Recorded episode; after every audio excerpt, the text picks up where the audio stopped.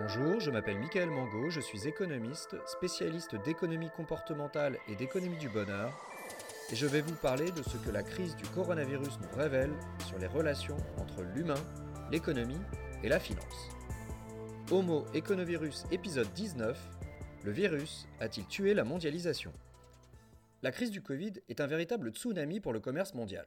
Entre les avions cloués au sol, les perturbations dans la production, dues au confinement un peu partout dans le monde, et les restrictions multiples à l'export pour des matériels essentiels, notamment sanitaires, la crise nous ramène à un monde moins interconnecté et davantage replié sur le territoire national. Les problèmes d'accès à certains biens importés, et là je pense aux masques, aux respirateurs ou aux réactifs chimiques pour les tests PCR, ont fait dire à certains, dont notre président, qu'il faudrait tirer d'importantes leçons économiques de ce qui s'est passé cette année.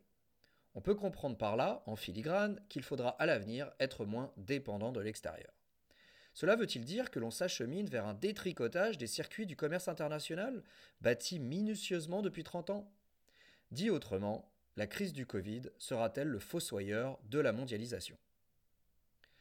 Il me paraît important de commencer en se demandant dans quel état était la mondialisation avant même l'arrivée du virus. Avant la crise du Covid, la mondialisation n'avait déjà pas bonne presse en tout cas dans les pays occidentaux. Elle était décriée tant pour ses effets sociaux, avec les vagues de licenciements qu'elle occasionne dans les pays riches, et aussi avec les mauvaises conditions de travail qui sont celles souvent rapportées dans les pays pauvres, autant que pour ses effets environnementaux, notamment avec les énormes émissions carbone liées au transport de pays en pays des produits finis, mais aussi des composants et des matières premières.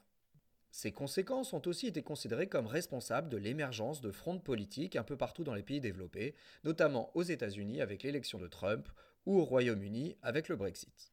C'est donc sur ce terreau que s'est greffée la crise du Covid.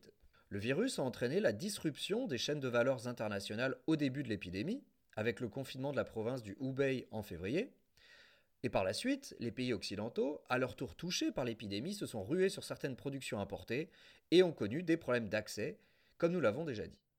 Pour autant, la mondialisation des échanges n'a pas créé le Covid. On n'a pas identifié de clusters systématiques dans les hubs de la mondialisation que sont les grands ports commerciaux.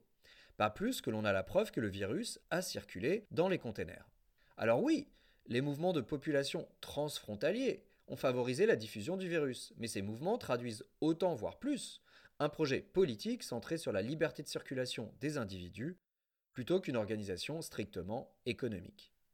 Si elle a pu le faire craindre, la crise du Covid n'a pour l'heure pas davantage engendré une crise durable des chaînes de production mondiales, du fait de la réponse forte de la Chine et aussi des succès sanitaires enregistrés dans les autres pays d'Asie de l'Est, le Japon, Taïwan et la Corée du Sud.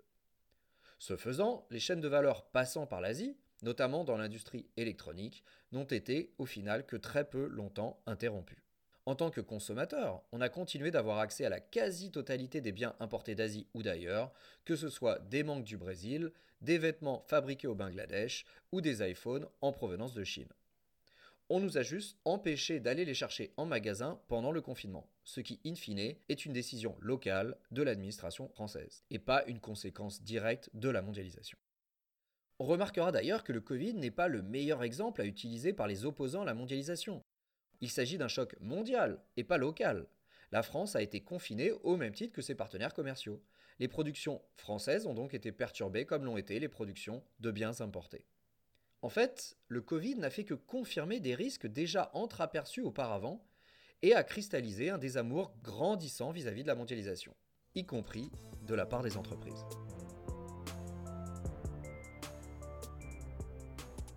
Avant même la crise du Covid, la mondialisation était un système moins plébiscité par les entreprises. La mondialisation verticale, qui découpe le processus de fabrication en de nombreuses étapes impliquant différents pays, était déjà perçue comme une organisation économique certes très efficace, mais également très risquée, particulièrement vulnérable aux chocs locaux. L'accident nucléaire de Fukushima ou les inondations en Thaïlande en 2011 ont pointé les dangers d'une chaîne de valeur trop fragmentée, soumise aux aléas climatiques et tectoniques. Le fait d'avoir plusieurs couches de fournisseurs disséminés partout dans le monde, notamment dans des pays avec une législation du travail pour le moins permissive, implique aussi un risque de réputation pour les grands groupes. Si d'aventure des scandales venaient à éclater autour de pratiques de fournisseurs peu scrupuleux, mais difficilement contrôlables. À ce risque de réputation s'ajoute le risque politique, celui de voir des dirigeants locaux animés par des dessins populistes compliquer soudainement les échanges par des droits de douane, de nouvelles normes ou de nouvelles taxes.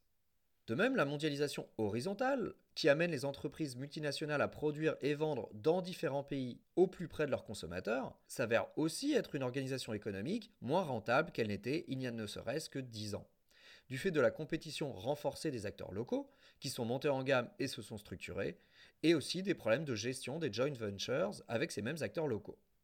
Des analystes ont ainsi pu remarquer que le retour sur investissement des filiales étrangères des grands groupes avait eu tendance à décliner ces dernières années. La crise du Covid acte donc un peu plus un mouvement déjà enclenché de démondialisation. Avant même le Covid, de nombreux indicateurs attestaient d'une démondialisation en cours, qui a débuté au sortir de la crise financière de 2007-2009. Le commerce mondial, en pourcentage du PIB mondial, a diminué depuis 10 ans, tout comme le poids des investissements directs à l'étranger, rapportés au PIB mondial, ou encore celui des multinationales dans l'ensemble des profits des entreprises, ou enfin le poids des pays étrangers dans les ventes de ces mêmes multinationales. De même, les importations de produits intermédiaires, en pourcentage de l'ensemble des importations, sont en recul depuis une dizaine d'années, ce qui veut dire que les chaînes de valeur se sont simplifiées, qu'elles impliquent un peu moins d'aller-retour de composants et de pièces détachées entre les différents pays fournisseurs. Avant même le Covid, nous avions donc sous les yeux un tableau en train de se dessiner, avec d'un côté des grandes entreprises qui se replient sur un précaré plus resserré et qui simplifient leur chaîne de production, et de l'autre des consommateurs qui se tournent davantage vers des producteurs plus locaux.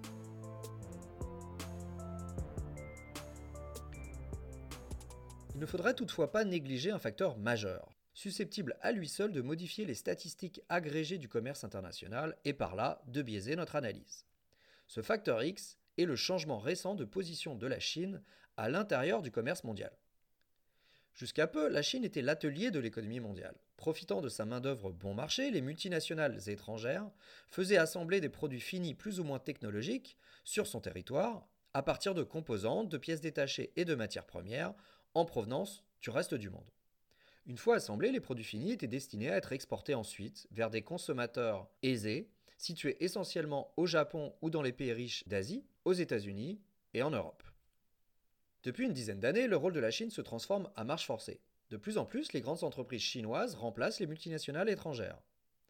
Elles produisent de plus en plus à partir de composants sourcés localement, et les produits fabriqués visent de plus en plus le consommateur chinois.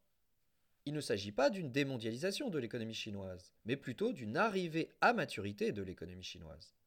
La Chine ne rejette en aucun cas la mondialisation, qui a tenu toutes ses promesses pour elle, mais cherche dorénavant à profiter aussi à plein de la montée en gamme de ses producteurs nationaux et de la création d'un gigantesque marché intérieur porté par l'enrichissement ultra rapide de sa population. Quand je dis ultra rapide, je pèse mes mots. Depuis son admission à l'OMC, l'Organisation mondiale du commerce, en 2001, le PIB par habitant en Chine, exprimé en dollars, a été multiplié par 10 oui, vous avez bien entendu, par 10 en seulement 20 ans, passant de 1000 dollars à 10 000 dollars par tête. Au-delà du succès incroyable de la Chine, qu'espéraient les différents pays de la mondialisation? Sur quelle théorie les pays se sont-ils basés pour choisir de s'ouvrir au commerce international? Et ont-ils obtenu ce qu'ils attendaient?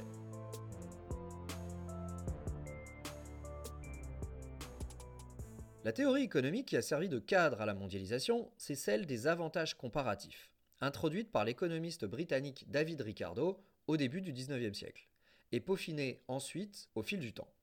Selon Ricardo et ses suiveurs, les pays gagnent à s'ouvrir au libre-échange et à se spécialiser dans les activités gourmandes, dans les facteurs de production dont ils disposent en grande quantité relative.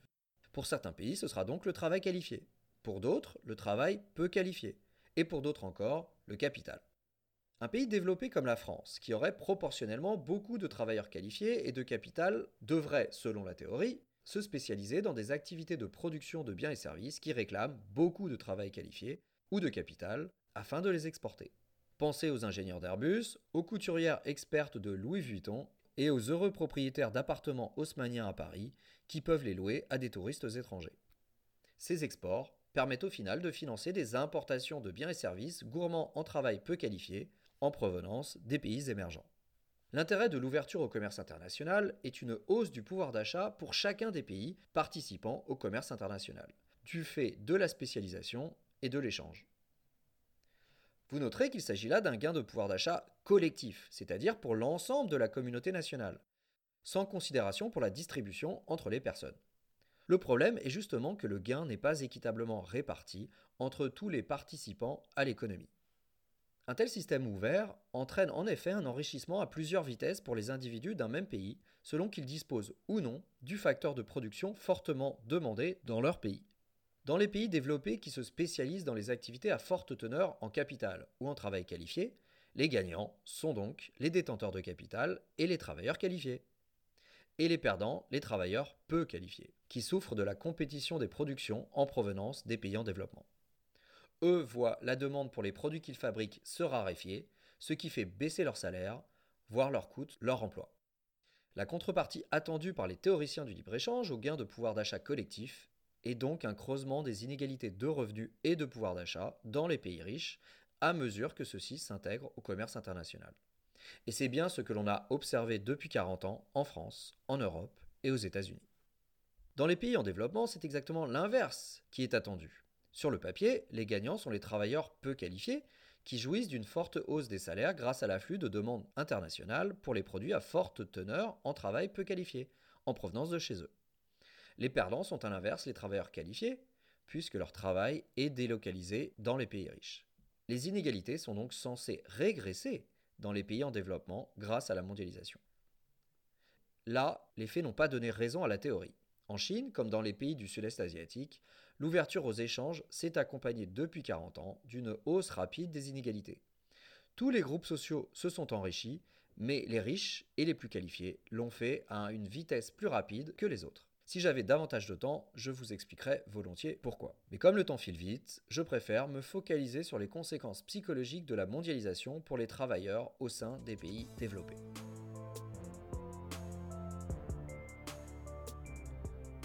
De nombreuses études d'économie du bonheur montrent que la mondialisation a eu un coût psychologique très important dans les pays riches, et que ce coût n'a pas été porté par tout le monde uniformément. Dans les pays développés, il n'y a pas eu d'effet évident de l'ouverture au libre-échange sur la satisfaction de la vie moyenne des citoyens. Les résultats des recherches sur le sujet n'obtiennent qu'un effet modeste, tantôt positif, tantôt négatif, et largement dépendant des mesures de l'ouverture qui sont scrutées. L'effet est beaucoup plus clair lorsque l'on s'intéresse non plus à la satisfaction de la vie, mais à la satisfaction de son emploi. Celle-ci est clairement plus faible dans les pays les plus ouverts. Par exemple, les travailleurs dans ce champion de l'export qu'est l'Allemagne sont en moyenne moins satisfaits de leur emploi que les travailleurs en France. Même les gagnants au jeu de la compétition internationale semblent souffrir d'y participer. Les effets deviennent encore plus nets lorsque l'on divise la population en différents groupes, par exemple selon le niveau de qualification. L'écart en matière de satisfaction de la vie entre les personnes qualifiées et peu qualifiées, sachant que d'ordinaire les personnes qualifiées sont en général plus satisfaites de leur vie, cet écart augmente avec le degré d'ouverture aux échanges des économies. Après, le bien-être psychologique dépend aussi du secteur dans lequel on travaille. Le sentiment d'insécurité face à l'emploi est nettement plus fort pour les personnes qui travaillent dans une industrie touchée par les délocalisations vers les pays à faible coût du travail. De même, le stress au travail et ses conséquences néfastes pour la santé est plus intense dans les secteurs soumis à une forte compétition internationale. Pourtant, selon la théorie du commerce international, il n'y aurait aucune raison de s'effrayer du creusement des inégalités dans les pays riches.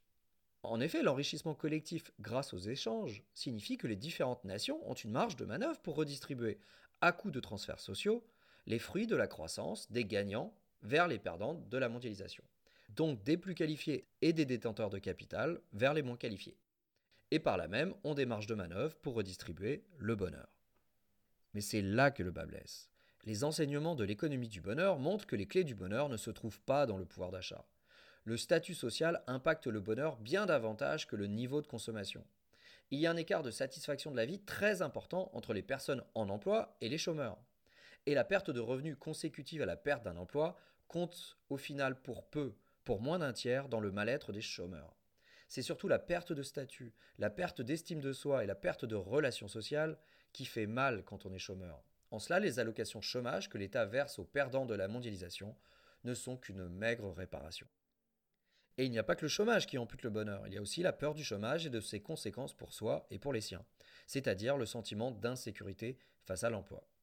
Il y a enfin les inégalités sociales, surtout lorsqu'elles sont perçues comme injustes et immuables, quand on ne croit plus dans la possibilité d'ascension sociale. Dans les pays européens, la mondialisation a laissé beaucoup de gens sur le carreau, sans opportunité évidente de pouvoir rebondir et rattraper ceux qui en ont profité. À la base de la mondialisation se trouve donc une erreur, une erreur grossière des économistes. Penser que le bien-être se mesure à l'aune du pouvoir d'achat.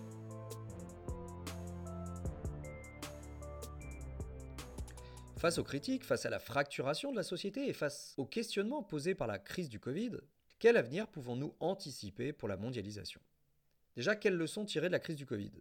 Pour les entreprises, il s'agira a priori de simplifier et diversifier les chaînes d'approvisionnement pour éviter à l'avenir qu'un choc local interrompe durablement la production. Pour les États, il faudra reconstituer des filières d'approvisionnement sécurisées pour le matériel critique, notamment sanitaire. Dans un cas comme dans l'autre, cela plaide pour une relocalisation ou un minima pour une régionalisation du commerce des biens physiques. Néanmoins, aucun expert digne de ce nom ne s'attend à un retour massif des usines en France à court terme, parce que la relocalisation est très coûteuse, et aussi parce que le tissu industriel de fournisseurs d'infrastructures et de compétences n'existe plus. À plus long terme, on peut s'attendre toutefois à ce que la démondialisation de la production des biens physiques se fasse, de fait, avec l'automatisation. L'impression 3D, par exemple, promet une relocalisation des usines. Mais cela ne veut pas dire que cela va déboucher sur un maximum, sur une énorme création d'emplois industriels. On risque de relocaliser des usines avec quelques ingénieurs, mais sans ouvriers. Parallèlement, les experts du commerce international anticipent l'accélération de la mondialisation des services, qui eux aussi seront appelés à être régionalisés pour tenir compte des fuseaux horaires et des contraintes de délai de livraison. La crise du Covid nous en a donné un avant-goût en accélérant la démocratisation des outils de visioconférence et du commerce en ligne durant le confinement. Pour conclure et pour résumer, on peut voir dans la crise du Covid l'accélérateur d'un processus déjà en cours de démondialisation, et cela alors même que la mondialisation n'est finalement pas directement en cause dans la crise. La crise du Covid nous fait avancer plus vite vers une démondialisation pour le commerce des biens physiques et inversement vers une mondialisation accrue pour le commerce des services digitaux les deux convergeant vers une organisation intégrée au niveau de régions géographiques plutôt que des pays ou du globe.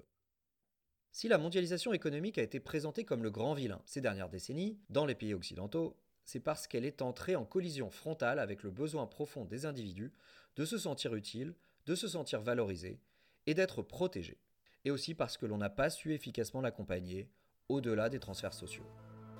Dans le futur, il est très probable que la digitalisation et l'automatisation à grande échelle seront à leur tour perçues comme de grands fléaux si on ne sait pas davantage les accompagner.